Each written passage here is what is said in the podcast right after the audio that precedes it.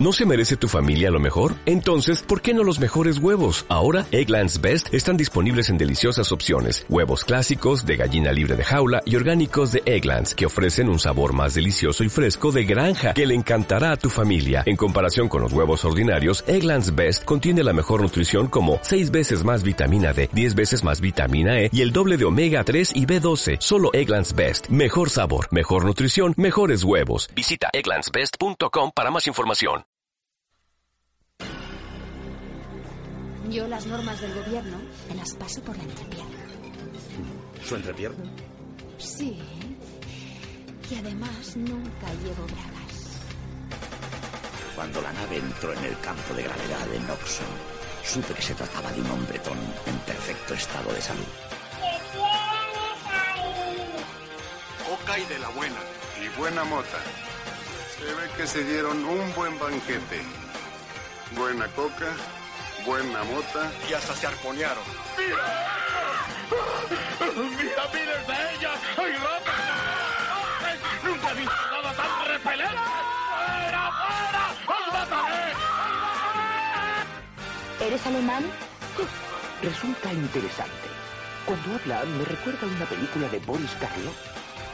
No, porque él no quería bañar las mantillas. No, ya, yo, cuando compró el teléfono se lo, se lo dio a él. Y cuando ay, Butragueño falló el penalti a caerse en la muela en la parte de abajo.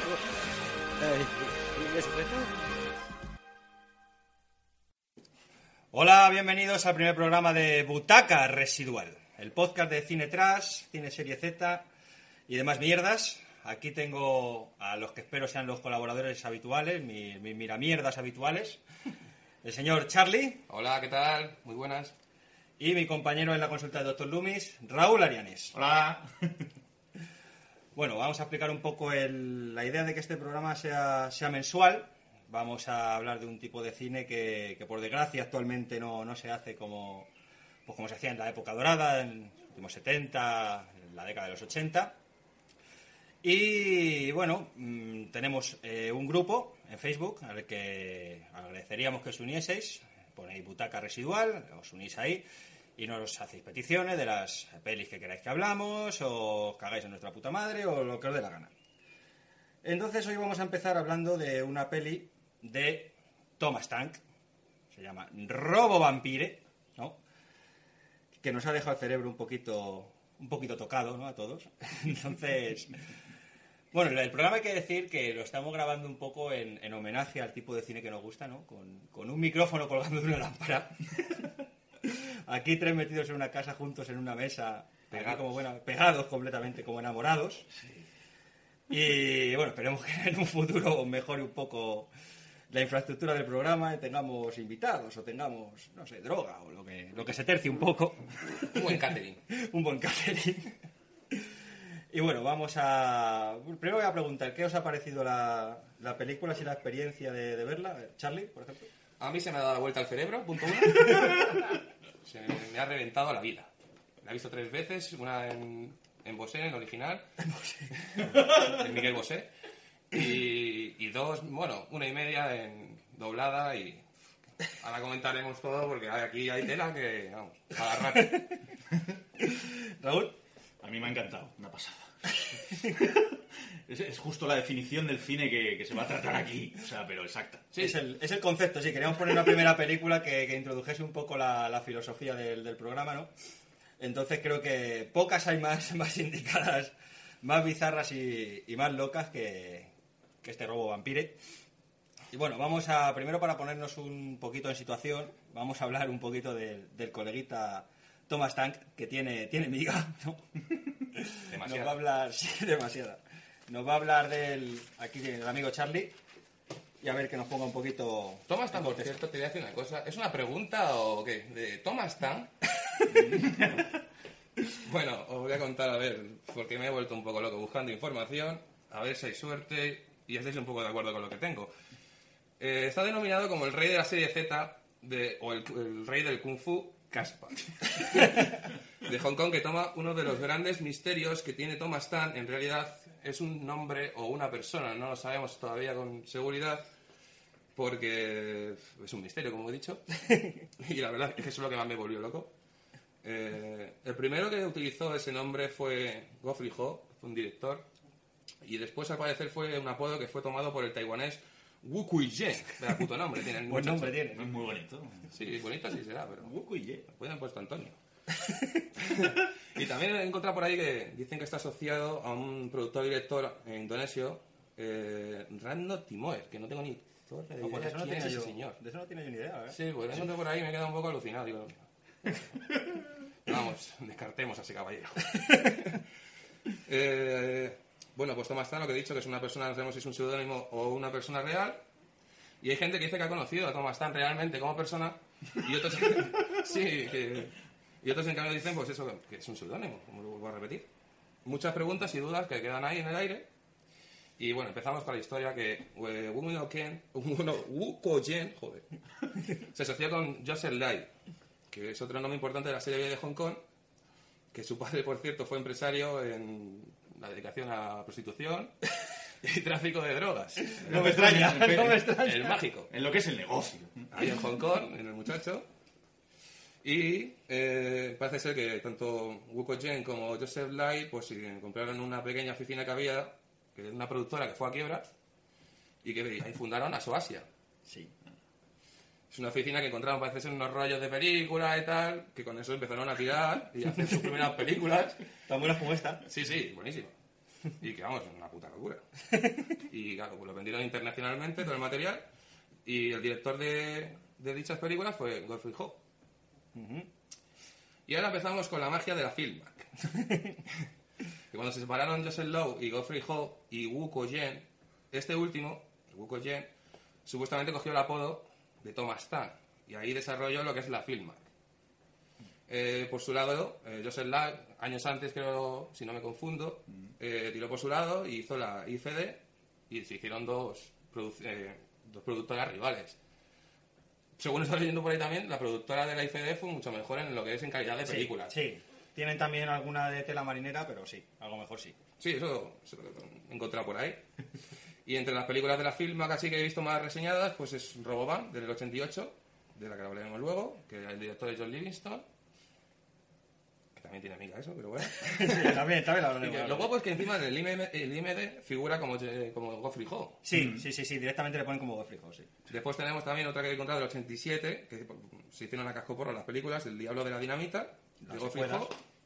El Tesoro de Campuchea, del 88 también. El Escuadrón de los Ninjas, del 87, que también creo que todas las hizo Geoffrey Ho. No estoy seguro, porque tampoco he encontrado gran información. Claro, si es que no hay nada realmente cierto en, en nada de esto. O sea, Claro. se sabe, mm, a- o sea, pillado por los dedos, que si realmente fue una persona que, que existió Thomas Tank, se dice que murió en un incendio en 1996 en, en Garlic Gallery, en un incendio en, en Hong Kong. el- ¿Has visto el vídeo, por cierto? Sí, sí, sí, yo lo vi en Impacto TV en su día. No, pero está en una página colgada y yo me quedé loco. La gente tirándose por la ventanita, la hostia. Sí, sí, pero es que cállate, es que ardieron las primeras plantas Sí, y las exacto. últimas. Las del centro quedaron intactas. Sí, y de ahí es una realidad de decir, ¿esto ha sido provocado o cómo ha sido esto? Sí, ¿O sí, sí. Pues Está claro que las del centro las salvó Robobam. Llegó a tiempo. Llegó a tiempo, ¿no? Entonces, claro, se dice que él murió ahí con la mujer, empleado de la Filmark y tal. Ahora bien, mm, yo, particularmente, de lo que he mirado, he informado y demás, pienso, y siempre he pensado, que realmente que está detrás del nombre de Thomas Tank el Godfrey Ho. Otra cosa es que él eh, de- siempre niega haber eh, trabajado con Filmar, que dicen que busques en los créditos alguna vez que, que aparezca en su nombre. Lógicamente no, pedazo de cabrón, porque estás usando seudónimos. O sea, en esta es Joe Livingston y en otras son otros tantos. O sea, Sí, nunca se. Strong me parece que hay una también. Sí, hay una raya de nombres casi siempre occidentales que el tío se ponía. Porque claro, es que esa es otra historia. Eh, Godfrey Ho es un director que, que empezó trabajando en la Shaw Brothers, o sea, es un director mm, más o menos respetado. De hecho, en el, hace un par de años, no sé si seguirá actualmente, es maestro en la Academia de Cine de Hong Kong. Entonces, claro, mm, él no quiere que le relacionen con este tipo de productos. Por lo tanto, ¿qué es lo más fácil? Pues llenarse los bolsillos por un lado, Y por otro. claro, y por el otro, negar su participación en estas putas Las mierdas. gallinas que entran por las que salen. Efectivamente. Ahí entraban muchas galinas. Sí, sí, entonces, claro, lo de Thomas Tan, pues es todo. Puede ser, mm, tal vez sea así, mm, pero sí, que no hay nada. en el aire, porque tampoco hay nada en referencia, claro. No, no, no, no, no, no, o sea, no hay nada cierto. Lo único cierto es que no existen fotos, no existen datos en ningún sitio, entonces No es como Jesús Franco, que admite todos los seudónimos que tenía. Y me parece bien, ¿no? O sea, no te vuelve loco como me ha- me ha vuelto a mí este señor. Mm. Bueno, yo os comento algo más por ahí. Sí, si tienes por ahí alguna Sí, cosita. bueno, tengo yo aquí escrito, vamos, la Biblia. bueno, pues eso es lo que estamos hablando, de que al final compró pelis de, de saldo en Oriente, todo lo que son los países orientales. Eh, utilizó mucho metraje de todas esas películas para grabando otros trozos que hizo por una parte, que a lo mejor con actores occidentales, y uniéndolo todo, el corte y pega famoso que tenía. Y bueno, y las carátulas que tenían, que eran unas geniales carátulas Sí, para sí. la basura que tenía dentro. Para- Pero anunciaban la diversión Sí, que, sí. que- que podía tener. eso y se te caía el santo al cielo. Y decís, madre mía, lo que voy a ver. Y- Pero después veías que era una atroz. Sí, solo hay que ver la portada de, de Roboban, que es no la mierda de edición que tengo yo ahí, que sale Sí. una china con una mano extendida, que es una mierda. Sí, mejor que la de Robocop, me cago en la Pero puta. sí, joder, mil veces. Sí, se ven helicópteros, tío. ahí. Joder, y un chino cogido del cuello. Se ven Y... tres helicópteros y no sale ni uno en toda la película. Ni uno. Es que ni por casualidad. Y sale agarrando así al, al vampiro. Sí, ¿eh? al vampiro Ah. chino y con un dibujo ahí que es una pasada. Además, ahí el Robocop presentado como el auténtico Robocop. O sea, es un dibujo de Robocop. Sí, sí, sí, no, de, no de lo que vemos luego. Se lo enseñaron a Peter Weller el dibujo y dijo, ¿y esto cuando lo protagonizaba yo? y esto cuando lo he hecho yo, ¿no? cuando me he peleado yo con vampiros. ¿Algo más por ahí? Sí, eh, Tengo también que, bueno, que pusieron una cláusula en los contratos entre ambas compañías para que no trabajaran, lo que tú has dicho antes, para no trabajaran en, en las diferentes compañías, por eso, y se ponían los seudónimos, lo que tú me has comentado. Y que creo que poco más. Eh, pues eso es lo que tú has dicho, de que Geoffrey Haw cambió su nombre para poder trabajar en ambas compañías. Y ahí es cuando utilizó él el nombre de Thomas Tan, después de que Sí. Wukong lo dejara. Como si dijera, bueno, no sé, Claro, es que, es, es que esa, es, locura. esa es una de las historias. O sea, hay distintas corrientes de, de un mismo pensamiento. Hay gente que piensa que Joseph Lai... Con la filosofía. Sí, ¿eh? sí, es que esto todo muy, es todo muy, muy intenso, ¿no? Hay gente que piensa que Thomas Tank es Joseph Lay. Hay gente que piensa que es el que has dicho tú, el Buko Yen. Ujú. Y hay gente que piensa que es Godfrey Ho. Yo me inclino a pensar porque es Godfrey Ho. Ahora, no creo que lo sepamos nunca. o sea, Incluso a lo bueno, eh, así podemos discutir siempre. claro, tenemos este tema. De hecho, todos los programas van a ir de esto, ¿sabes? Siempre. Encima de los rodajes, muchos de los del. La gente del rodaje de- se referían a Haw como Thomas. ¿Sí? Eh, sí, sí. Bueno, He bueno. encontrado por ahí que mucha gente decía que le llamaban le decía. Tomasín.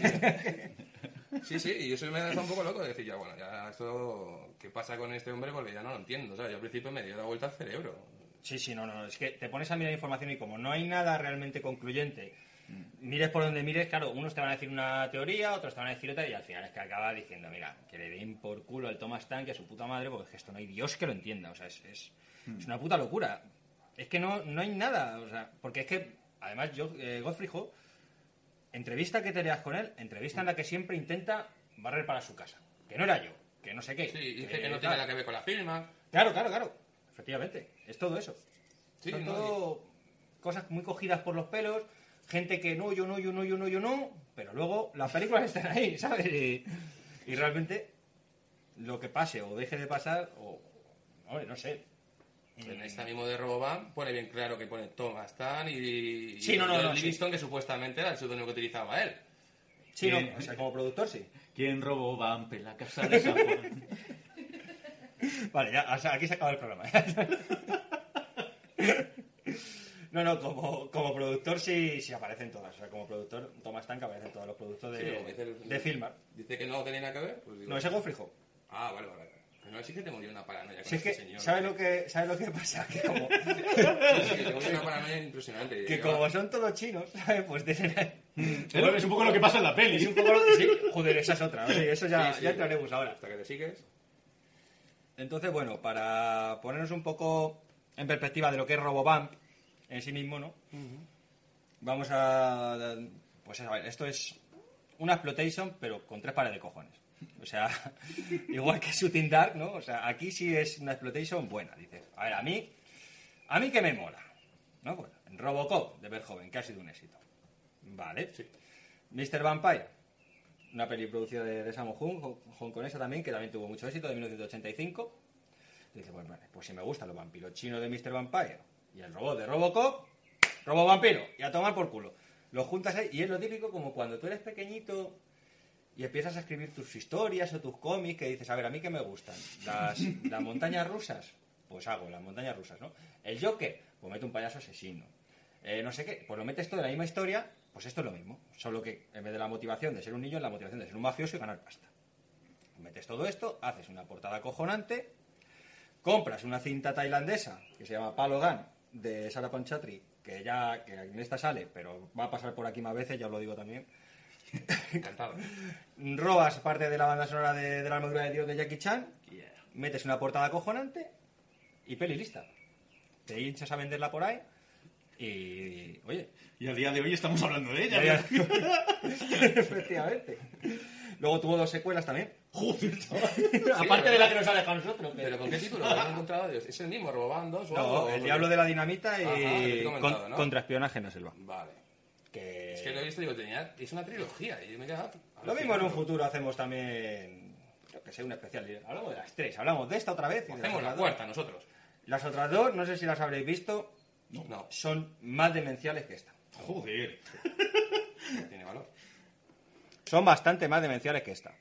Ya, mm, ahí, o sea, esta, si es que por así decirlo, esta es la peli de, de Filmark, mm, prácticamente la única peli de Filmark, por lo menos de las que yo he visto. No somos ninguno ningún experto en, ni nada de esto, o sea, simplemente es mm, hablar de pelis que, que nos gustan. Aquí no hay ningún experto en serie Z, ni en cine trans, ni nada parecido. O sea, no. Somos aficionados al género y punto. ¿no? No me atrevería a decir. No, yo por lo menos no. no. Es un campo demasiado amplio. ¿eh?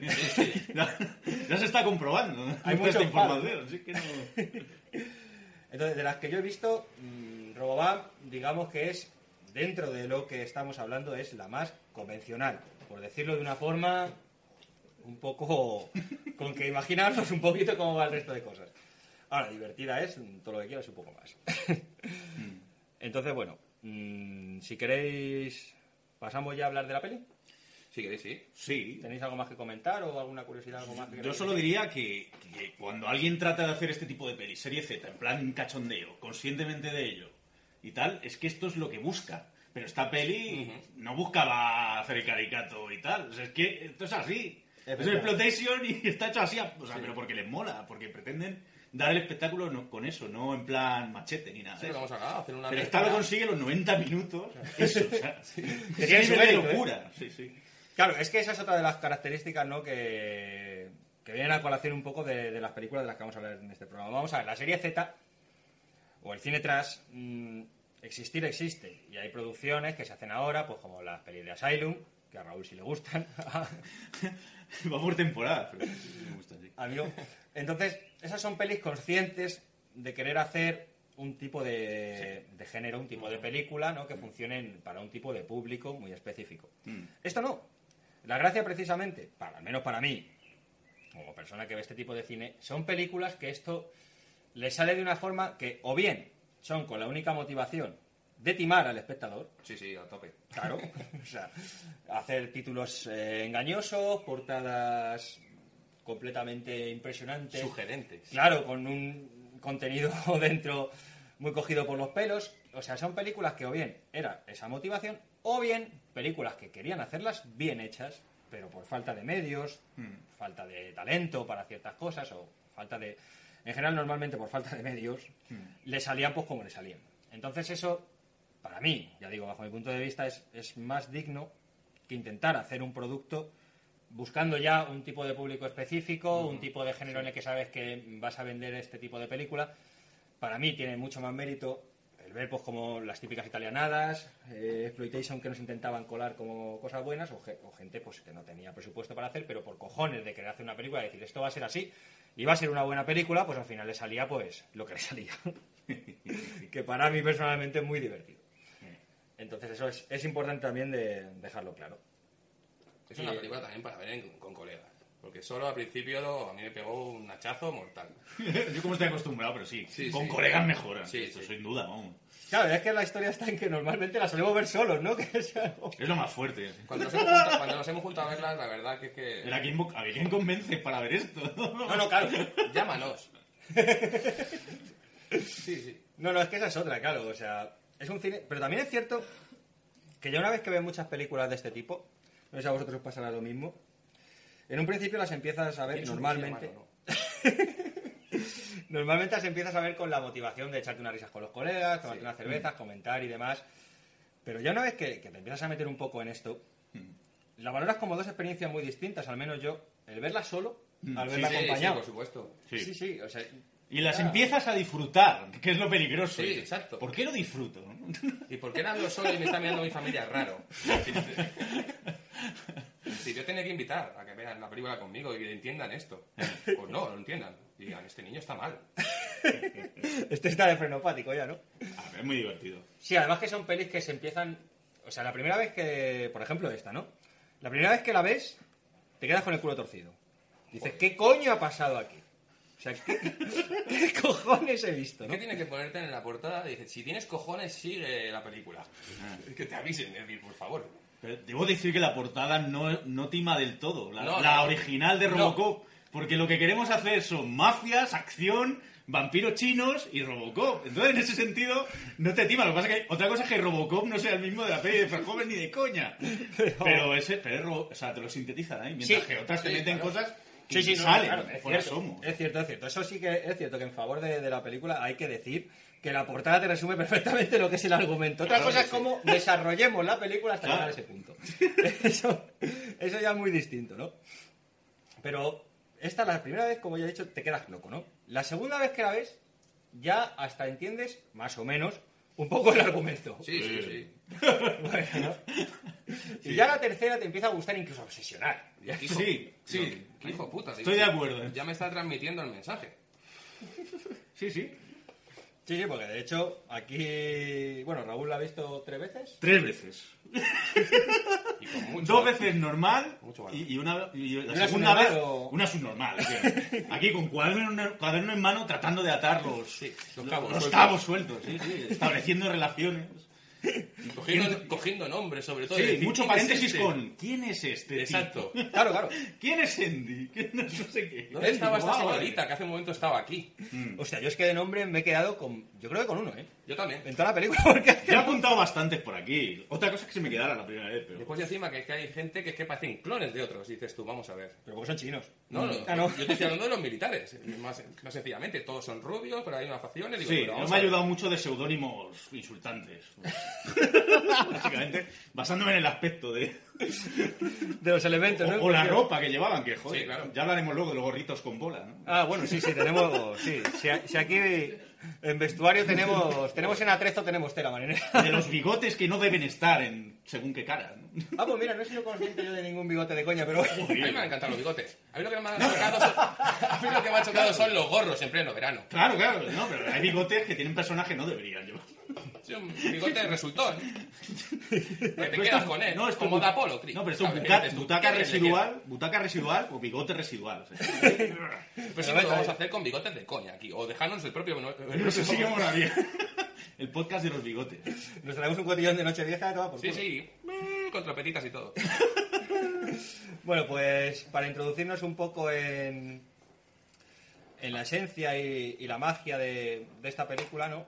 Vamos a intentar meter aquí un, un, cor- un cortecito, un cortecito de, de lado, ¿no? Aquí, para que veáis un poco, bueno, oigáis más bien, en qué parámetros nos vamos a ir más o menos moviendo.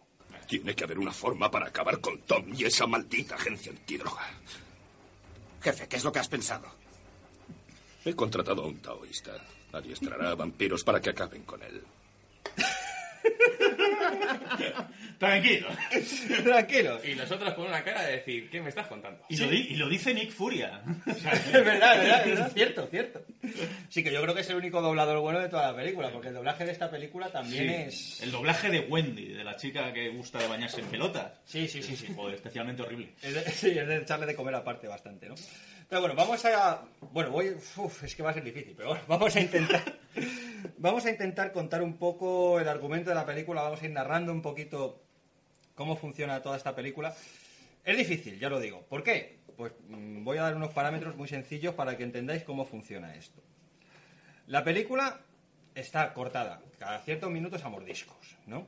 Tenemos un personaje, metemos un mordisco, cambiamos de plano, otro personaje, metemos un mordisco, cambiamos de plano. Eso junto a juntar metraje, ¿no? Que es una de las características de, de las películas de Filmar, que es comprar películas en el mercado tailandés, recortar las partes del metraje, rodar unas partes nuevas con actores normalmente occidentales muy malos, será gente pobre o no sé qué coño serán, muy malos, horribles, redoblarlos, ensamblarlo todo, meter una banda sonora y tirar para adelante.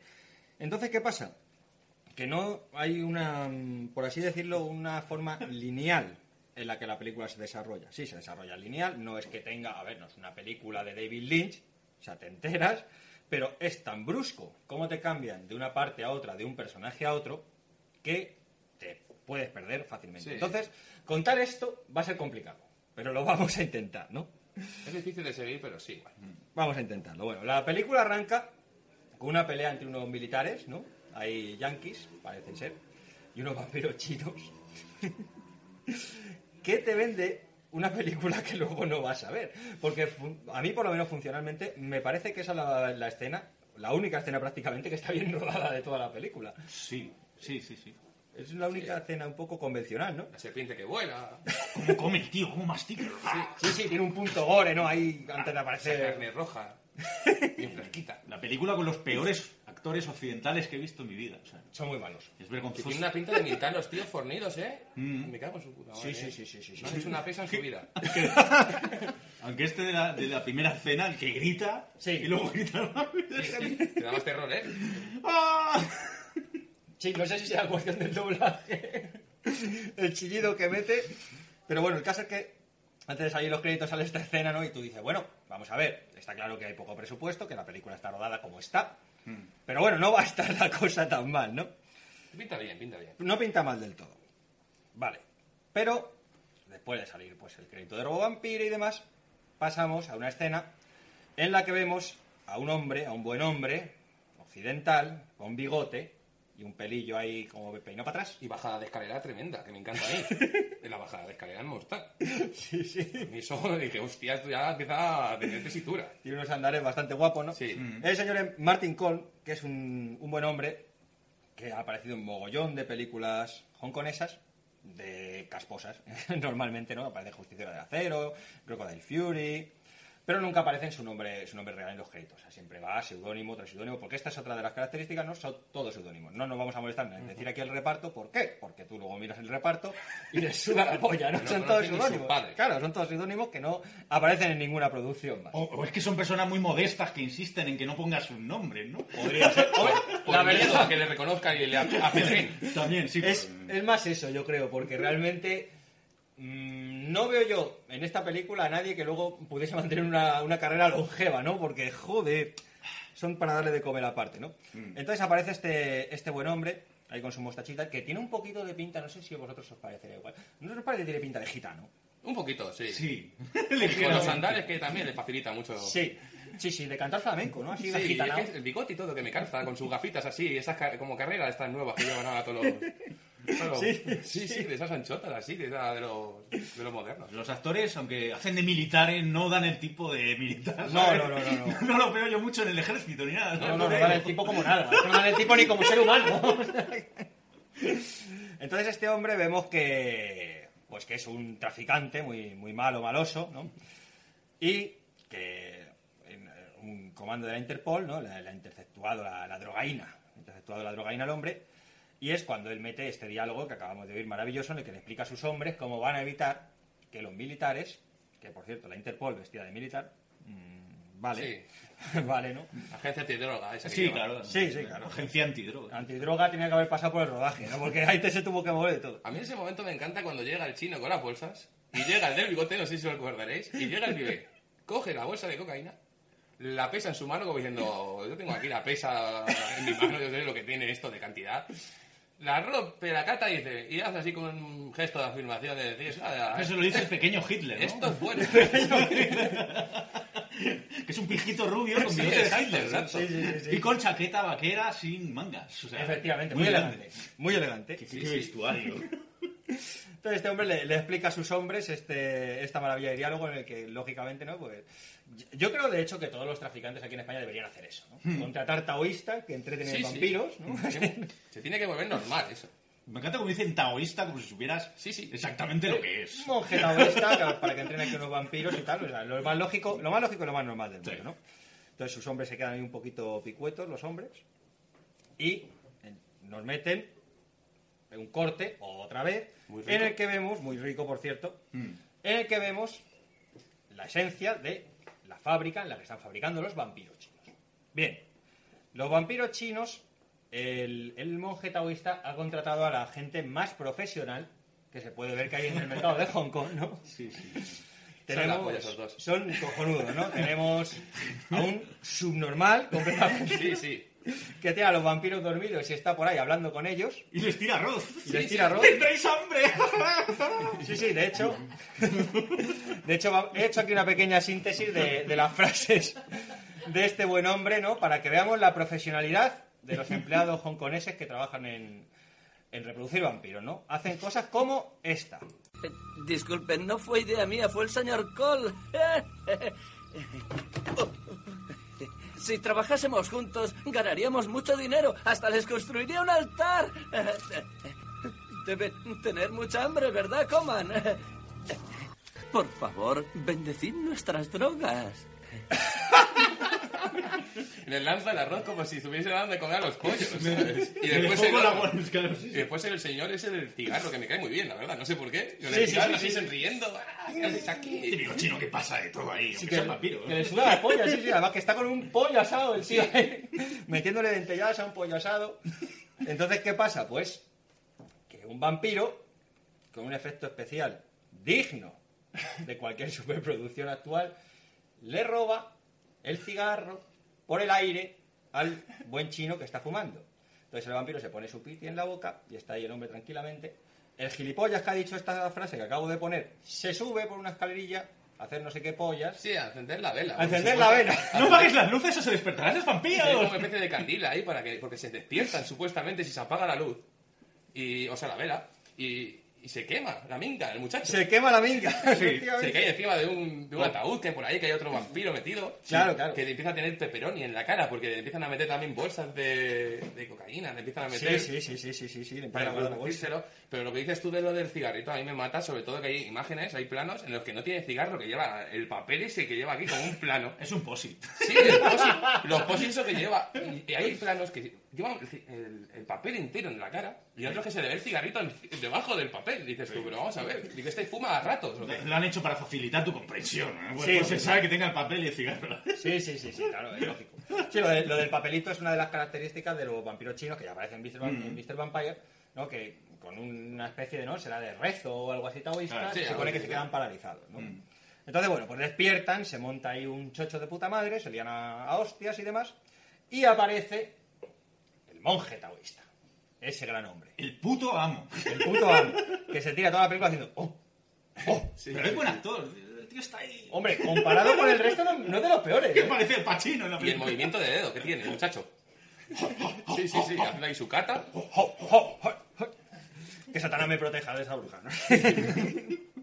Tenemos ahí, ¿no? Entonces este hombre pues reparte y estopa a todos los vampiros, les pone, les pone bien, les pone en su sitio. Por cierto, una, dos cosas. Que cuando le golpean a los vampiros, eh, sueltan un poquito de polvo y fuman bisonte. No sé si es verdad que suelta de vez en cuando así un poquito de vapor, que, que tienen así como un humo raro. Lo que me Sí, rayó fue lo del pollo.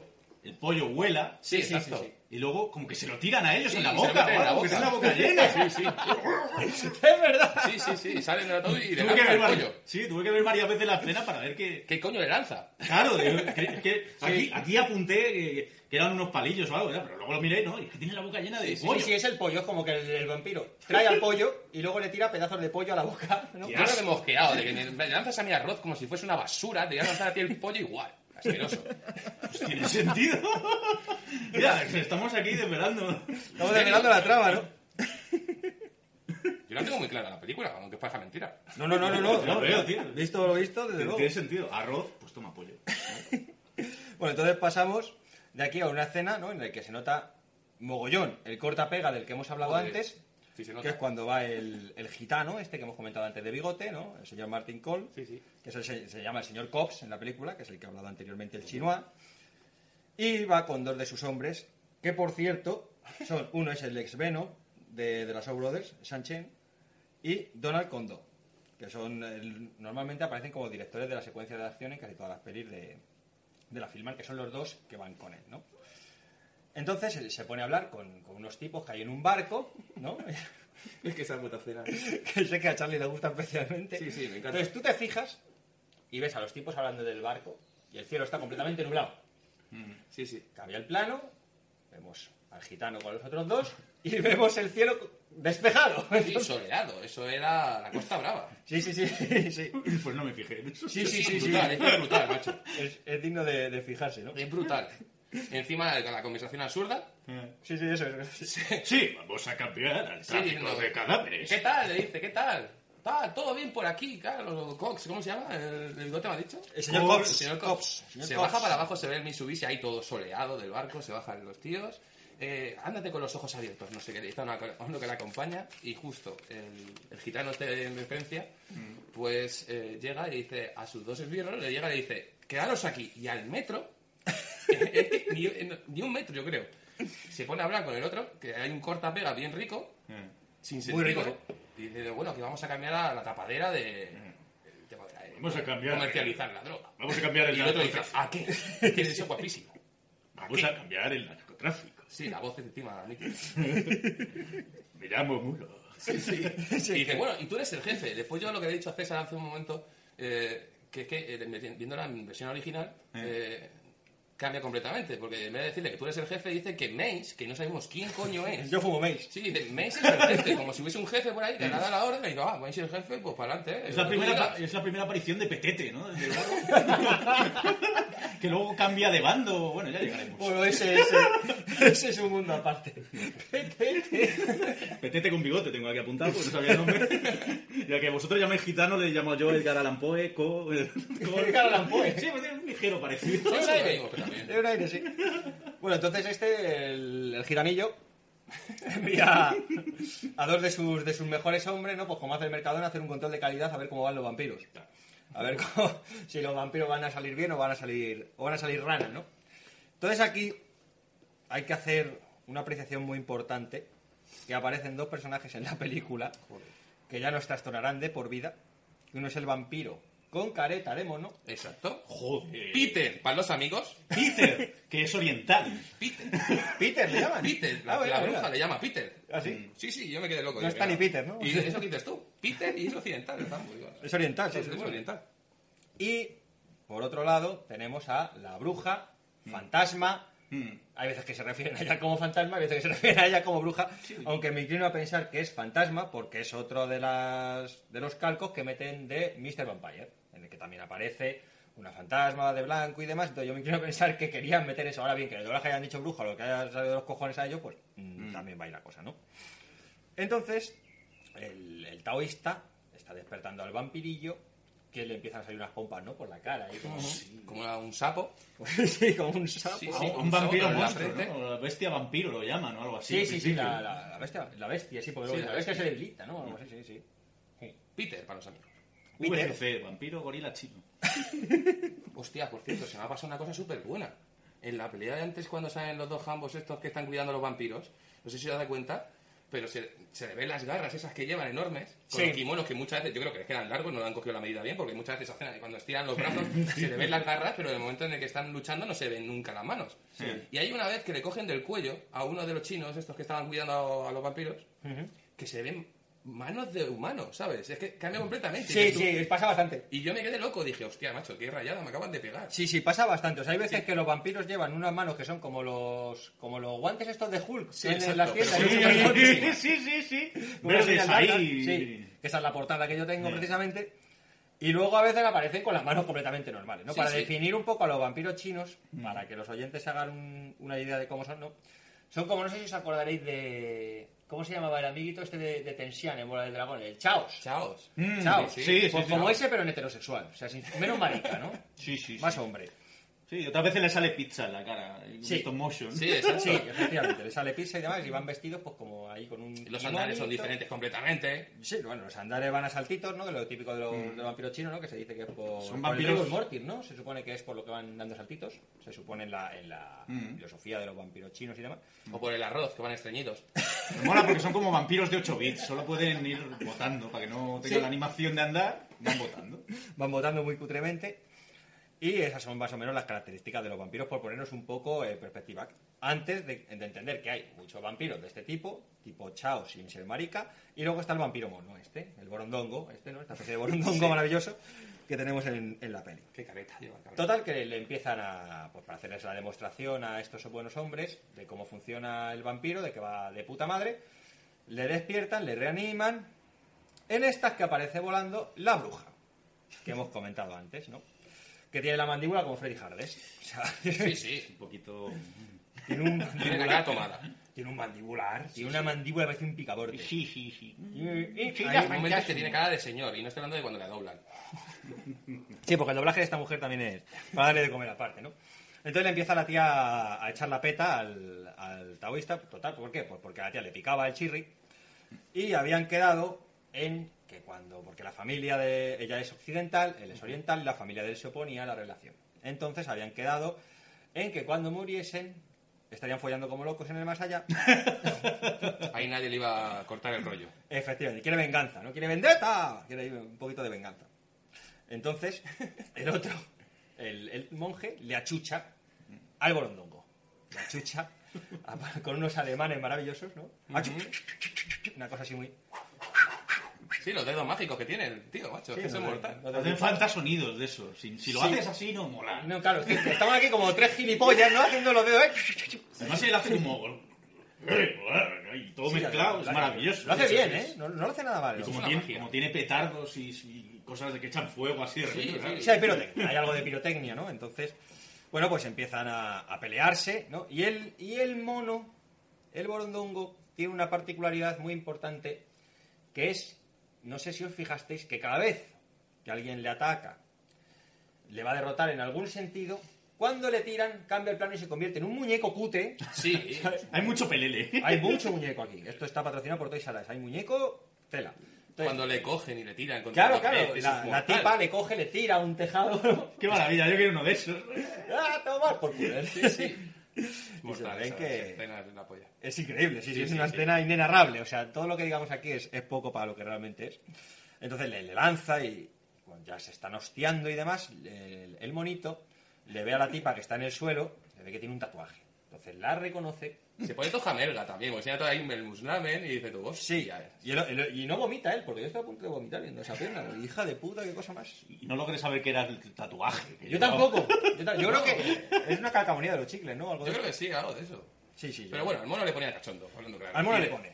Al mono le pone berraco. Entonces el mono la reconoce y empieza a relacionar que es su novia. Total. Que en una explicación perfectamente lógica y normal. Dice, cásanos. Cásanos, monje. Cásanos y así nosotros estaremos juntos en el más allá y será una maravilla esto.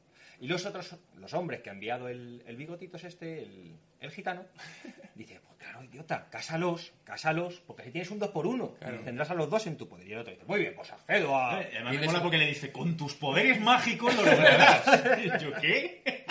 El taoísta es que encima te hace vampiros y te hace te prepara una boda. Hace de Sí, todo. sí, de hecho dice, pronto comenzará la ceremonia nupcial. Sí, sí. Era bomba, macho, eso. Bueno, aquí acaba esta maravillosa parte en la que nos presentan a, a estos personajes que tendrán mucho peso luego en la trama, ¿no? Bien, Entonces metemos un mordisco al desarrollo convencional de una película, ¿no? Y el taoísta y sus secuaces van tranquilamente llevando sus drogas sin meterse con nadie, porque no van metiéndose con nadie. Ellos van en una furgonetilla con su droga. ¿Qué Ni problema hay? Ninguno. Ni alardean. Nada. Además, van muy discretos porque van en una furgoneta. Uno va conduciendo y los otros llevan las metralletas ya cogidas para que se vea que no tienen hostilidad ninguna respecto a quien se les pueda cruzar por la carretera. Bien. Entonces los, los militares, la agencia antidroga, les para, dan el alto, y ahí es cuando, cuando se lía el mogollón. Se lía el mogollón. Hay un tiroteo, oe. entonces el- este hombre, el monje, empieza a invocar vampiros chinos se lía la de Dios, empiezan a matar a los militares y aparece el Paul Weller de esta película, ¿verdad? Que... eh, uy, el Paul Weller, perdón. me, he ido, me he ido de, al de los Jam. Que he leído, perdona, que es Wedge, el de Star Wars. No jodas. Sí, es Dennis Lawson, el que dice, oh Dios mío, qué grande es esto cuando, ¿Sí? cuando llegan a la estrella de la muerte. ¿Sí? Y claro, sí, sí, es Dennis Lawson. O sea, hasta ahí llegó el tío. Una carrera fulminante. Joder, pues fue- le fue bien, ¿eh? Sí, sí, Le sí. fue de puta Me he madre. quedado flipado. Bueno, entonces tenemos aquí a nuestro Paul Weller particular eh, en una bronca con estos vampirillos y al hombre le dan muerte. Le dan muerte, no, no le, no le matan. No le matan. ¿Y qué es lo que sucede? Pues en este hecho traumático sucede esto. ¿Cómo está Tom? Lo siento muchísimo, pero ha muerto. Puesto que ha muerto, quisiera aprovechar su cuerpo para crear un robot androide. Señor Glenn, ¿aprobará usted mi solicitud? ¿Cree que dará resultado? Muy bien, solicitud aprobada. A mí me encanta de esta parte, antes de que muera, o que, le- que se decidan a hacer el robot. De la Cuando llega y le encuentran el cuerpo y dice el médico del fondo, niega con la cabeza, la, la doctora, la enfermera que hay al lado, niega con la cabeza, pero se acerca como diciendo, no me fío de ti. Vuelve a levantar la sábana donde está, le mira y se vuelven a mirar y dicen, como que no hay salvación. que ya ha muerto". ¿Y, y qué aparatos más fiables, Sí, médicos, exacto. verdad? Sí. Un, par de pantallas enormes con un más y un menos que. Con un más y menos como las pilas, ¿no? Sí, sí. Más o menos muerto, entiendo. Sí, sí, debe ser más muerto, ¿no? Pero muerto. Otra cosa también que es digna de, de comentar es en la muerte, ¿no? De este buen hombre, el efecto tan cutre que hay, ¿no? Porque aparece el mono. El mono le tira unos petardos. Sí, sí. Sí. Pero ¿os habéis fijado en lo que pasa en esa escena? No sé si es que el, el- el fotograma está como cortado y ensamblado. Sí, ¿Verdad? creo que sí. Sí, sí, es algo así, porque es, es muy extraño, o sea, hace un efecto... Es como un yo- repeat todo el rato, ¿sabes? Sí, justo, es como repetir la misma escena. Mm, sí, pasa. Pasa Sí, sí, mucho. Sí, sí, sí, sí, se quedan con un, como con un fotograma y lo reproducen, ¿no? Mm. Porque lo he visto varias veces y todavía no, no soy capaz de, de ver qué es realmente lo, lo que pasa ahí. O sea, si algún oyente luego me lo puede aclarar, ¿no? Es como lanzar ahí bengalas a tope, pa, pa, pa, pues sale una, Sí. viene otra, y es como sin sentido, decir pa, pa, pa, y ves que el otro está así, hasta que ve que ya le quema la cara y le, le revienta. Y uno, uno de los que les paran, me, o sea, me, me- me despierta ternura. Uno rubio alto, que se pone así con la mano. Sí.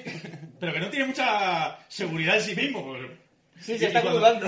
y- y- ¿Cómo se ve el esfuerzo que hace por poner cara al asustado con el chino que empieza... Qué divertidísimo ese tío. Con el bigote ahí, que es más castaño que el pelo. Digo, madre mía. Pobre. Sí, es muy grande. Es muy grande. Entonces, viene ahora una parte que yo quería especialmente comentar con vosotros. Mm, a ver, a ver, porque es que yo no la entendí. Vamos a ver. El robo vampiro ya está hecho, ¿no? Nuestro Robocop ya está construido. La confirmación en un breve, por cierto. Sí, con la confirmación perfecta en un segundo. Aparte de que el robot está muy bien hecho, ¿no? Tenemos un chándal, tenemos unas deportivas, tenemos un casco de moto y unas gafas para esquiar. Le ponemos a todo un poquito de o cinta americana de este color metal, o lo pintamos un poquito con un spray. Vamos haciendo así un poco, un poco cuca ¿no? toda la superficie del robot y nos queda un robot de puta madre. Además queda el pego en pantalla, ¿verdad? Sí, sí, un traje ignífugo así, entre ignífugo y el de los Kiss. Unas sombreras, por cierto, me encantaron. Sí, justo, una sombrera muy Y unas importante. sombreras que me encantaron, macho. Y la espalda y el pecho igual. Tiene Sí, sí. pectorales por ambos lados. Sí. Pero claro, nunca están en el sitio, se le van como subiendo. ¿no? Sí, sí.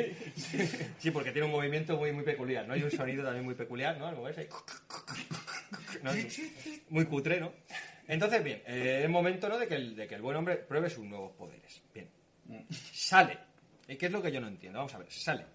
Hay dos chinos con casco y metralletas que le cierran el paso, ¿no? Sí, sí. Les estruja la cabeza. Mm. Pero aparece una mano de fondo con el mismo uniforme militar que llevan los anteriores chinos y le da una metralleta. Sí, sí, de golpe. No, Sí. Coge dos armas que una se ve claramente que es de goma al cogerla porque se dobla. Se dobla. sí. Pídeme, pídeme que. O sea, si es que se está rompiendo con solo mirarla. Antes de Es que la toques. increíble. Y luego otra las armas y le dan una que la mira así. Esta es la buena. La Larga y gorda. Sí, Además, dice, no, no, no- no lleva cargador, porque no lleva cargador el arma. entonces, y lo dispara contra una diana. Pero claro, yo lo que no entiendo es eso. Si machacas a dos chinos que supuestamente son malos y te están cerrando el paso, porque luego hay otro que te da un arma. No lo entiendo, ¿no? Son una de esas grandes preguntas, me imagino que se quedarán Está en entrenando. Si chinos de esos haya porrillos. Además, oye chino como masilla, ¿no? Además que se oye como un grito cuando les a- aplasta la cabeza, que no sé si es de Robobump o de los chinos. es que es como súper nervioso el montaje, no solo a mordiscos, es que es desquiciante. Yo cuando Sí. una escena de acción me da miedo por todas las cosas que pasan a la vez. Sí. Es como... Es acelerado. Se ha metido algún fantasma chino de esto de los pelos. Es como, transmite una sensación de... De, de precipitación, ¿verdad? Constante. Sí, es como súper nervioso. Sí, sí. Bueno, entonces ya hemos visto que este hombre es poderoso, una puntería maravillosa. Y ahora viene la parte en la que nos cuelan la película tailandesa.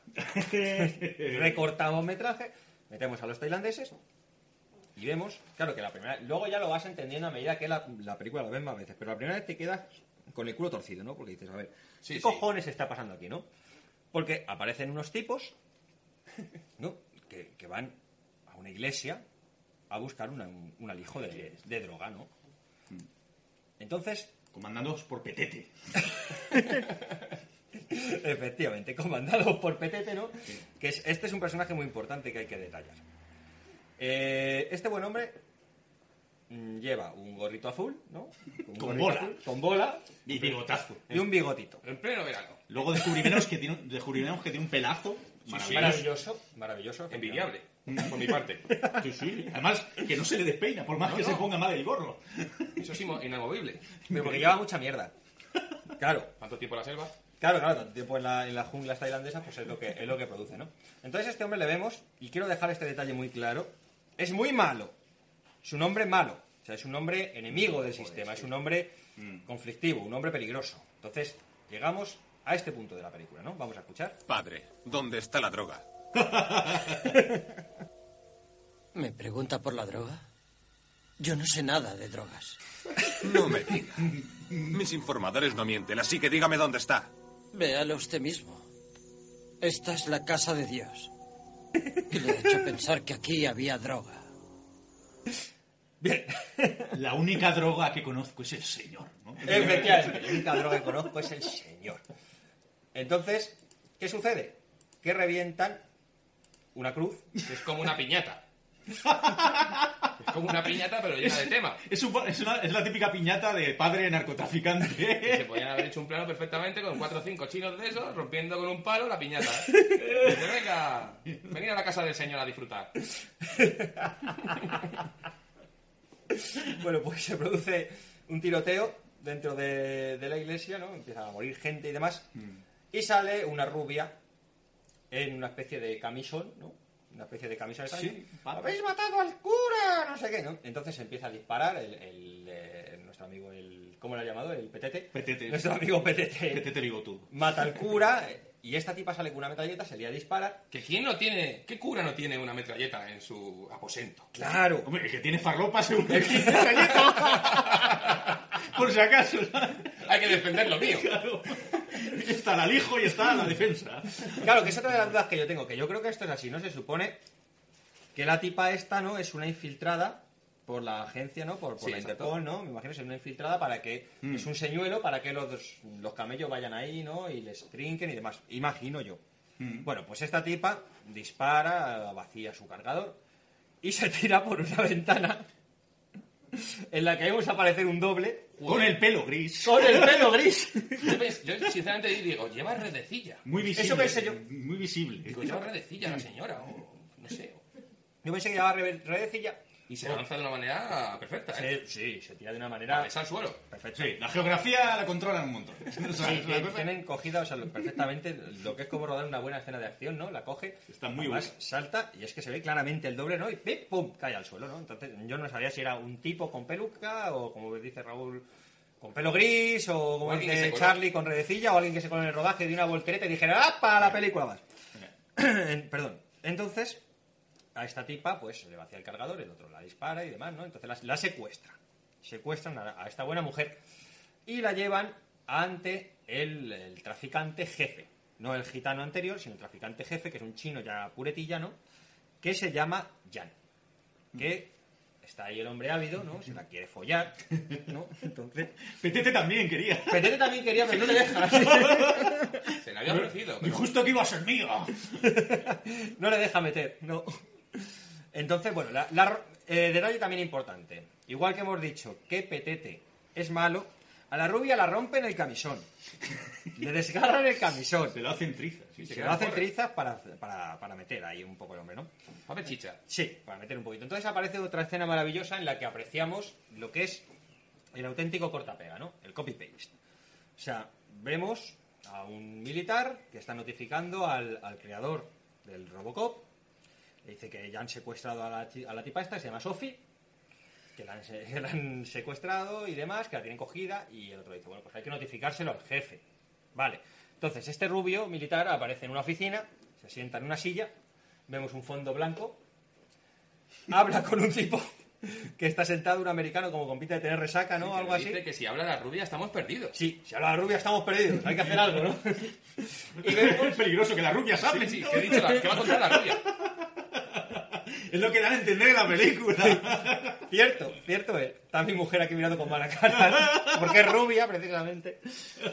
Y, y vemos que, o sea, la pared del militar es blanca, pues la pared del policía jefe, este americano, es azul. Entonces vemos claramente que es que está cortado de otra película. Sí, sí, con la fotografía completamente indiferente y todo. Todo, o sea, completamente distinto, ¿no? La fotografía, como dice Charlie, es completamente distinta.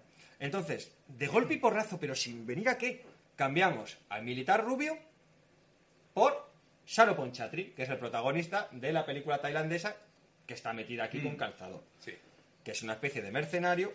Rey. Que tiene una pinta de mercenario. Como el de Evangelion, ¿no? Como la de Evangelion. Efectivamente, ¿no? Que tiene ahí el hombre es un mercenario y, y están hablando, que es una cosa que a mí me hace particular gracia de esta película, están hablando entre los dos, ¿no? Entonces, claro, como esto está redoblado, porque en la película tailandesa, vete tú a saber de qué cojones estaban hablando. Si estaban hablando de fútbol o de putas, vete a saber de lo que estuvieran hablando. Pero entonces, ¿no? El, el- el policía americano hace un gesto con los dedos, ¿no? muy peculiar, que le dice, yo, eh, si fuera yo, yo te daría un millón. Claro. Sí, eso. Entiéndeme. Entiéndeme que no Eso puedo es hacer. español, tío. Fuera por mí. Lo que tú quieras. La luna te daba. Pide por esa boquita piñón, ¿no? Pero la agencia te dará, y hace un gesto con los dos dedos, ¿verdad? Como así. ¡20.000! que vete a saber lo que coño estarían hablando ahí, ¿sabes? Que se nota mogollón que no está diciendo eso. Tú imagínate que hacen eso con un clásico, tío. Con Humphrey Bogart en Casablanca y lo meten en una peli de estas, tío. Le hacen decir... Van a ir a por el de los perritos calientes, ¿no? O algo así, tío. Molaría. Estaría curioso. Entonces, bueno, pues llegan a un acuerdo, ¿no? Con este, con este mercenario en el que él va a contratar a tres hombres más, dice, ¿no? Y vas a dar 30.000, porque yo lo valgo, ¿no?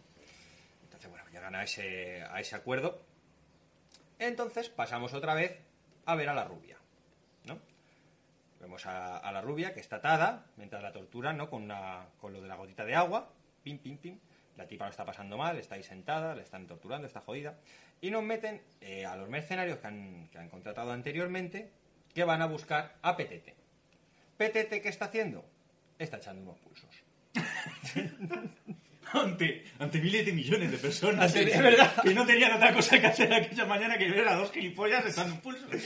Rodeado, no de, puedo gente, creer. rodeado de gente ahí. Y viene uno con el, con el camión, con el Suzuki ese que llevan. Y ¿dónde está? Y el, y el detalle del tatuaje, dice, ah, el de- con el del tatuaje tengo una Sí, cuenta sí. pendiente, pero no hemos visto ni foto, ni tatuaje, ni nada. Ni nada de nada, claro. Nos han dejado caer, ¿no? Así de una forma subliminal. Entonces, bueno, pues eh, van a por él. Hay una pelea. Y al final, bueno, pues le, le le secuestran, ¿no? Le, le consiguen vencer. Se lo llevan. Le interrogan ahí en una escena, ahí en, en una jungla, ¿no? Ojo, sigue siendo malo. Sí, sí. Sigue siendo un tipo muy peligroso, un tipo muy, muy, muy malo. Sí, Un sí. tipo a seguir. No cae bien. No cae bien, efectivamente, no cae bien. Entonces aparece por ahí una china que está peor doblada que el, que el Richie de, de Cosas de Casa, ¿no? Tiene un, tiene un doblaje demencial. Que dice que es, es la hermana, ¿no? Soy la De- hermana de Henry. De un coleguista que tenía por ahí. Sí, sí, sí. En la yo, en ese punto a Andy no sabía quién era. Yo le identificaba como el Che chino, ¿no? El Sí, Che Guevara. efectivamente, el Che Guevara chino. Soy la hermana de Henry. Soy la hermana. Está como, como cansada. Sí, pero- porque viene corriendo. Viene corriendo. Sí, y dando un rodeo. Viene dando un rodeo de tres pares de pelota. No, no, no, no le peguen más, no le maten, no sé qué. Entonces, bueno, pues aparece este personaje, ¿no? Que, que luego ya se quedará con nosotros hasta el final de, de la película. Bien. Vamos a ver. Viene un momento completamente demencial en la película que no me canso de ver. Vamos a ver. El gitano le tiende una trampa al robo vampiro. ¿Dónde? En una playa. ¿Por qué? No lo sé. Joder, eso, eso- Porque es muy asquerosa. Se ve como muy sucia. Está sucia y además está nublado. ¿eh? Está muy nublado y al hombre pues le tienden una trampa. ¿Qué trampa le tienden? Pues bueno, debe ser que son las fiestas de San Juan y le prenden fuego ¿no? a la playa. Sí, sí. eso queda bien. No es llamaradas que no quedan del todo mal. Lo que yo no entiendo, a ver, explícame. Bueno, a ver si lo podemos explicar, es la cuestión. Los poderes de robo vampiro. Pero ¿por qué si prenden fuego a la arena de la playa, por qué se hunde el robot? Para no quemarse. Es una- Ejecuta su poder de enterramiento. Sí, sí. Es que es gracioso porque en la escena se ve como si se fuese derritiendo. Sí. Y- como si fuera el se- T-1000. Sí, como si sí, se fuese derritiendo y es una arena movediza. Se va, se va metiendo más en la playa. Sí, se va... se teme por la vida de Robovamp y Y de de- repente no, es que el tío ha hecho ahí una Ha maniobra. hecho una, una cucamona, ¿no? Es un robot, pero no es gilipollas. Es- Hombre, se- claro. Se, ha enterrado y sale tan happy. Sí, sí, sí, sí. Entonces, bueno, pues eh, a lo buen hombre, ¿no? Pues Con su movimiento, claro. le, le revientan. Le revientan, que es muy importante, ¿no? O sea, le revientan... Pero bien. Pero bien, o sea, le tiran un bajocazo, ¿no? Pero perdona que te corte un momento. Dime, dime. En ese momento no es cuando hacen los vampiros su coreografía. Mm. Hay una de ellas ahí. Que a mí me hace mucha gracia porque se ponen como al corro de la patata en separado, agi- eh, rodeándole. Y, y dices, pero vamos, el robot yo creo que se tenía que haber descojonado. Primer punto, porque es que dice, ¿qué coño estáis haciendo? Es que ahí tenía que meter la música de Street Fighter, tío. de tin, tirin, tin, Sí, sí, tin, es que- Y al final le, tin, empieza- tin, le empiezan a atacar y tal, pero es que ataca- atacan y dices tú, pero vamos a ver. ¿Qué es eso que estáis haciendo, cabrones? Sí, pero no es de las peores. no No, no. Luego hay una más adelante que... coreografía muy currada. Hombre, hombre, una coreografía maravillosa. O sea, es cutre, ¿no? Pero es que luego hay una coreografía aún más demencial que esta. Pero Volvamos sí, sí, a lo cada vez que se pelean el, el, robo- el robot con los vampiros, él echa de comer aparte. Sí, ¿Por sí. qué? Porque el robot se mueve cuando anda como un, eh, pues yo qué sé, como, como marichalar, ¿no? Se mueve como un normal, ¿no? Con falta de coordinación. Sí, con falta de coordinación, ¿no? Como con falta de riego cerebral. Entonces, sí, sí, es una cosa como así. Pero cuando se pone a pelear, tiene un kung fu de puta madre. Sí, sí. Y se le olvida el Y es rápido el tío, ya. Rápido, rápido ya. Ya se le olvida el movimiento Incluso el sonido ya no hace... Sí, sí, hacerlo no, no, ¿no? Efectivamente, claro, ya, ya no suena... Debería sonar a toda velocidad, los Ah, pero engranajes. claro. Eso es porque se mezcla con el, gol- el sonido de las hostias. Claro. Claro, entonces... Volvemos vemos al bazooka, Claro, mejor. vemos que le meten un bazocazo, ¿no? Sí. Le revientan una fregona, no a él, porque se ve que es una fregona. Es, una- es un paquete de palomitas. Sí, claro, le cogen, le prenden fuego, le prenden fuego ahí y ahí, ahí queda el hombre, ¿no? Pero bueno, le, le llevan, ¿no? Eh, completamente destrozado, hecho polvo y pasa esto. Creo que es un cortocircuito. No es tan grave. No. Una broca y apañado. Nada, nada, nada. Sí, un sí. puntito de soldadura, una broquita y andando. Y andando de puta madre. Le sueldan la pierna cuando tenía el cuerpo reventado. Eh. Sí, sí, sí, sí, sí. Entonces, claro, que también es una cosa muy curiosa, ¿no? Cuando el, eh, al robot ya le curan y se baja de la camilla y se marca un desfile que ríete tú del 12 de octubre. ¿Qué desfile se marca? Titín, titín, titín, titín, titín. Un andar, una maravilla. O sea, eso es, es una, una locura. O sea, es un- perfecto. O sea, para demostrar que está sano, que está ágil, que está, está de deporte, ¿no? Entonces, nos lo demuestra así el buen hombre. Bueno, ¿qué pasa después? Que vemos a... Perdón vemos a, a los tipos malos, ¿no? De- del, del traficante este chino haciendo unas perrerías por un pueblo, ¿no? Se pelean con un tipo que se está tomando ahí una cervecita y tal, el hombre tranquilo, ya se están, se están pegando y demás. Y vemos que los mercenarios van en, en persiguiéndoles, ¿no? Van detrás de ellos ahí a, a ver si les, a ver si les cazan y les, les usan como señuelo para que les lleven a la casa donde está secuestrada la, la pécora, esta rubia. Entonces, vemos que el chino del gorro azul ya es de los buenos. Sí. O sea, Petete- Sí, realmente, sí. sí, sí, Petete ya bueno. Pero ¿sabes por qué? A ver, esa fue mi rayada, pero hay un momento cuando eh, la, la hermana del, del mercenario amigo del que contrataron, que los nombres, si los tenemos que recordar, va a ser complicado, Mm, Sofi. le dice... Sí, Sofi, justo. Uno, uno de ellos, de los que la acompaña, le dice de que ¿tú te crees que tu jefe no sabe ya que a lo mejor has cantado? Sí. Y yo creo que eso ya es lo que a él le hace cambiar el pensamiento de decir, me voy con vosotros, ¿qué coño? Sí, pero, pero el problema no es ese. El problema no es que él se una a ellos pensando que mi jefe me va a joder. Sino que ellos se fíen de él y le Sí, den sí. una metralleta. Sí, porque la- Sí, sí. además le dicen, no vas a vivir mucho tú. Sí, es verdad, le dicen eso. dice, ya veremos. Se Pues mira convierte- qué razón tienes, jodido. convierte en uno más. Aguanta hasta el final. Sí, sí, se convierte en uno más y ya está completamente integrado Todo en- eso por su pelo. Tiene un plano que está más guapo ahí. Se quita la gorra y Está guapo, eh, sí, está guapo. El chino está guapo, el chino está de buen. Luego el otro le da una hostia. Sí, sí, le pega una hostia. Le dan los huevos ahí todo de Le, le pega bien. Entonces, bueno, pues eh, le, van, le van siguiendo, ¿no? Hasta un pueblecito ahí que está lleno de cadáveres, vemos que han hecho ahí estragos, ¿no? Es verdad, están crucificados boca abajo. Sí, sí, están ahí, están muertos, Con la ¿no? cruz ahí. Satánico, ¿eh? ¿Y qué dice nuestro amigo el, el del gorrito? Pues muy sencillo. Pronto podremos vengarnos. ¿De qué hijo de puta? Si tú eras de los malos hasta hace 10 minutos. Qué hipócrita. Qué- claro, qué, qué falso, ¿no? ¿Y cómo, cómo puede cambiar un pulso a una persona? Para que vean lo que tienen que ver los pulsos, ¿no? Por eso estaba tan, tan espectacular, por eso había tanta gente viéndolo. Porque es que un pulso mueve, mueve montañas, ¿no? Mueve morales de las personas. Entonces, bueno, encuentran ahí a un, a un niño bomba.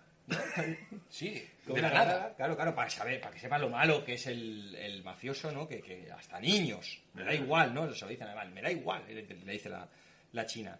Pero no mates al niño. Le dispara, ¿no? Al niño, le mata. Y dice, mira, ves, es que le da igual. O sea, el niño le da lo mismo, es muy malo. Y la otra dice, no sabía que eras tan malo, ¿no? Jamás pensé que podría ser tan sanguinario. Vale, pero la China muy traumatizada, muy traumatizada no se queda. ¿Por qué? Porque en el siguiente plano vemos su asqueroso culo de China, ¿no? Flotando por el agua. En Ah, plan- sí. Claro, claro, como si fuera una- un delfín, ¿no? Haciendo un movimiento. Ah, ¡Qué guapa estás! Deberías bañarte más a menudo. Y que no me dice... Y se lanza el coleguita ahí, ¿sabes? Que es la hermana del otro, y se lanza tan happy a bañarse con ella, a ver si toca pelo. Sí, sí, sí, nuestro amigo... Pero, pero acaba, acaba. Con un toquecito así de, de voz, y ¡yujú! Un doblaje muy bueno. Y que, y que va, va a buscarle va a buscarle el culo. Va a buscarle el culo. O sea, le vemos Sí, claramente que va a morderle el culo. O sea, como si fuera ahí un, un tiburón, ¿no? Se tira ahí a morderle, a morderle el bullas a... Y hay frote suba- subacuático. Hay frote y el beso que se ve, que no se sabe. Sin abrir la boca. Claro, ¿quién se da más asco de los dos? Si ella él o él a ella. Porque se tiene un asco mortal. Beso ahí, mm, apretado con los morros ahí. Tratan- Además de no tocarse, tratan de sonreír. Sí, sí, esto es, es cojonudo, ¿no? Entonces, bueno, aquí cambiamos otra vez, ¿no? Dejamos a, a nuestros amigos Thais aparte y volvemos con nuestro viejo amigo el monje taoísta, que hacía mucho que no lo veíamos, oficiando la boda entre Borondongo y la fantasma. ¿Cómo se oficia una boda taoísta? Con fuego y humo. Con fuego y humo y ademanes extraños, con cucamongas, ¿no? Cosa así muy rara. Les casa y viene la, la parte más, más erótica y entrañable de la película, ¿no? que es el, el rito de cortejo entre... El frotis que se hace. Uy, qué froti, froti. Se hacen un rito de cortejo, ¿no? Que, ¡Qué caras! Maravilloso, qué caras. Y además, ¿qué, qué música erótica meten de fondo, ¿no? Más, más espectacular. Sí, claro, es, es como se hace, eh, eso es a lo que me refiero con, con el, mo- el- el apareamiento, ¿no? La, Es bonito. ¿Cómo es el ritual de aparamiento? Haciendo movimientos a cámara lenta. Gesticulando ahí. le, le, le, Poniendo cara, Sí. claro, poniendo cara de circunstancia a la chica, joder, vaya tela. Joder, es que le pone, Sí, sí, le llama, ¿no? Con la mano así, ven, ven, no sé qué. Y el mono faltaba va- que le cambiara la cara al mono. Sí, sí, entonces viene, viene el robot a joderles el polvete. Están los hombres ya ahí tumbados, ahí con- contentos y, y maravillados, el uno con el otro y el otro con el uno, y viene el robot y les apunta, ¿no? Con, con su, con su rifle sin cargador, les apunta. Ellos se quedan como, no, no lo hagas. Sí, no nos mates hasta Sí, que consumamos deja que consumamos. Deja que consumemos. Efectivamente. Y Y lo guapo es cuando viene el flashback ese de cuando eran jóvenes Mm. y, y apuestos. A eso vengo yo, claro, claro. Joder. A un flashback, ¿no? En el, El que flashback vemos... es mortal. Claro, pues igual que en Robocop, ¿no? Si es que vemos en el fondo que esto es como el remake de Psicosis de... De Gus Van Gus. Van Sant, ¿no? Esto es plano a plano. O sea, Mm. vemos el, el remake de Robocop, este es plano a plano. O sea, vemos perfectamente cómo él se acuerda, ¿no? Pues como hacían en la de Verhoeven, se acuerda de, de cómo era con su mujer, lo bien que se llevaban. Y aquí tiene una conversación completamente absurda, ¿no? En la cual se dice, eh, ¿cómo es? Eh, no, no seguiré contigo mientras, no estaré Sí, contigo la mientras seas policía. ¿no? Sí, ya era policía cuando, Cuando nos casamos, casamos. Yo hasta ahora no me han matado. Aquí sigo, ¿no? Sí, sí, me, encanta, me encanta su seguridad y su aplomo. De momento estoy vivo, ¿eh? No sé tú. pero Estoy Yo vivo, que, ¿eh? yo que tiro, ¿no? Yo salía en Star Wars, no sé tú. Le dice a la chica. Entonces alguien del equipo abre un extintor y cambiamos de plano, ¿no? A él le electrocutan, abre un extintor por ahí y cambiamos de plano, ¿no? Entonces ahora viene la parte de los muñecos. ¿A qué muñecos hago? Ya es cuando vemos que los la película Tai han llegado a van a llegar a la casa del, del mafioso. Entonces, ¿qué pasa? Que a los amantes de Teruel, Tontalla y Tonto él, eh, está el bigotitos acechándoles, ¿no? Está ahí el, el gitanillo acechándoles, les persiguen, hay un tiroteo, les revientan en una especie de funicular en el que están montados. Sí, mola esa Sí, escena, sí, oye. sí. Sí, no está mal, ¿eh? Explota y los tíos... bueno, está bien. Claro, no está mal del todo. No está del todo, ¿vale? Entonces, bueno, pues les asedian y les secuestran. Les secuestran y les hacen lo mismo de lo de la gota en la cabeza que le estaban haciendo a la rubia. Que desaparece Claro. de la cena. Efectivamente. Y aparece una china, que por cierto, no hemos, no hemos hablado de, ese- de eso antes. Hay un plano, al principio de la película, metido por todo el morro, en el que vemos a una china abriendo el estómago de una vaca. Exacto. Que la vaca tiene espasmos antes de que la... No sé si lo habéis visto. No me he fijado. Hace, hace Bueno, está metiendo heroína. Claro. Pero a cascoporro. Yo cuando lo he visto digo, estás... Digo, Resucitan muertos. Digo, el... digo, el animal está sin matar, ¿eh? ¿Qué bolsazas le meten ahí? Unas bolsas de pericazo. Barrosos también. Sí, sí, le, le inflan. ¿no? La, bol- la pesca la compra, ¿no? Ahí. Encima tiene ahí un mamporrero de decir, toma, mete, mete, Sí, sí, vete, vete, ahí, vete, vete. colaborando. Sí, sí, bueno, pues esta, esta misma china, ¿no? Les, les libera. Les libera de, de su cautiverio. Y aparece un, uno de los hombres chinos, ¿no? Que, que es clavado, que eso lo dijo mi mujer, al amador, al cookie de la que se avecina. aparece ahí, se lía hostias con ellos, pam, pum, pam, pam. Entonces, mientras, por fuera, vemos a Petete, con su gorrito ahí y demás, asediando la casa. Entonces llega, llega al lugar, un, un tiroteo, ¿no? Hay una, una masacre, empiezan a morir muñecos, ahí a mogollón, empiezan a matar muñecos a cascoporro, y hay uno, ¿no? Que se sube a un tejado. ¿Y cómo, el hijo de puta? ¿Y cómo se sube? Como un mandril. O sea, Espera, antes, antes hace una voltereta y ¡guau! Sí, sí, sí. Esto, me- de esto me ocupo yo. esto lo ocupo yo, efectivamente. Hay un gilipollas como, venga, venga, ¿qué hacemos aquí? No, gilipollas.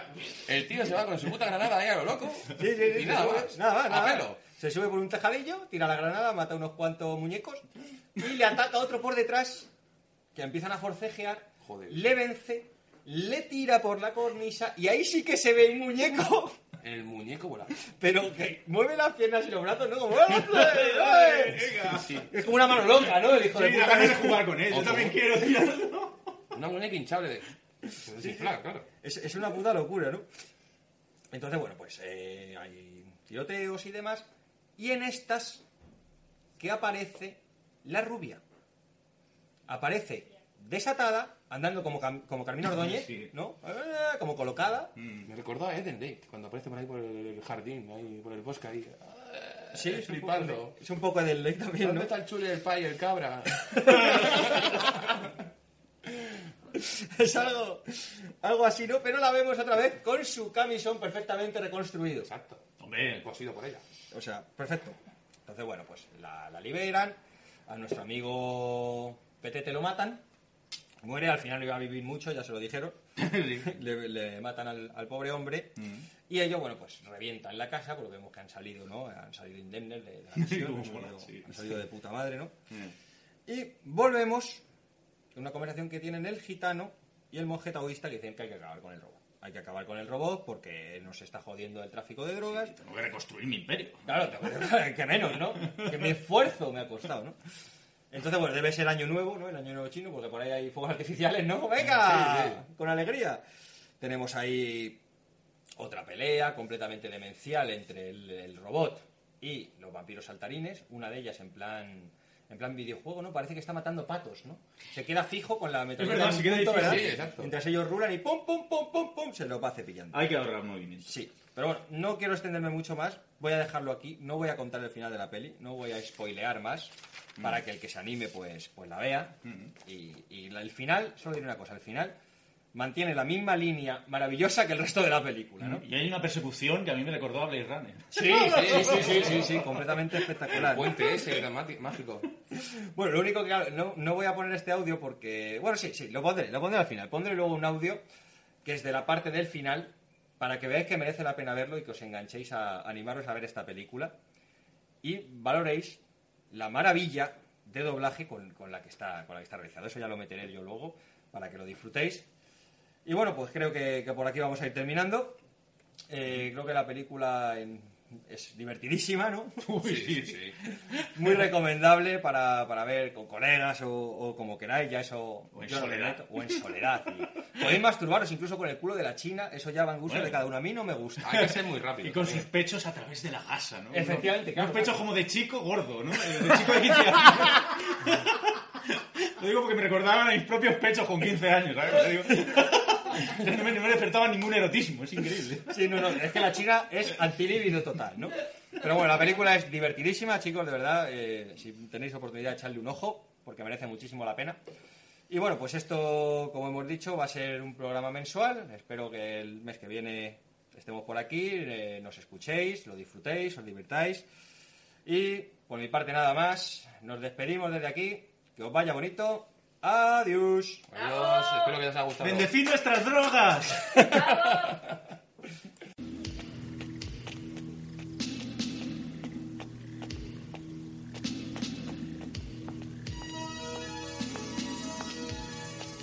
Maldita sea, los hombres de Ray han destruido a Yang y a su cuartel. Debo reconstruir mi imperio.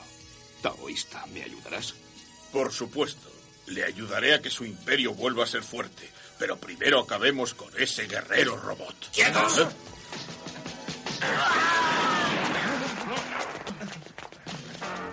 Tienen 15 segundos para tirar las armas.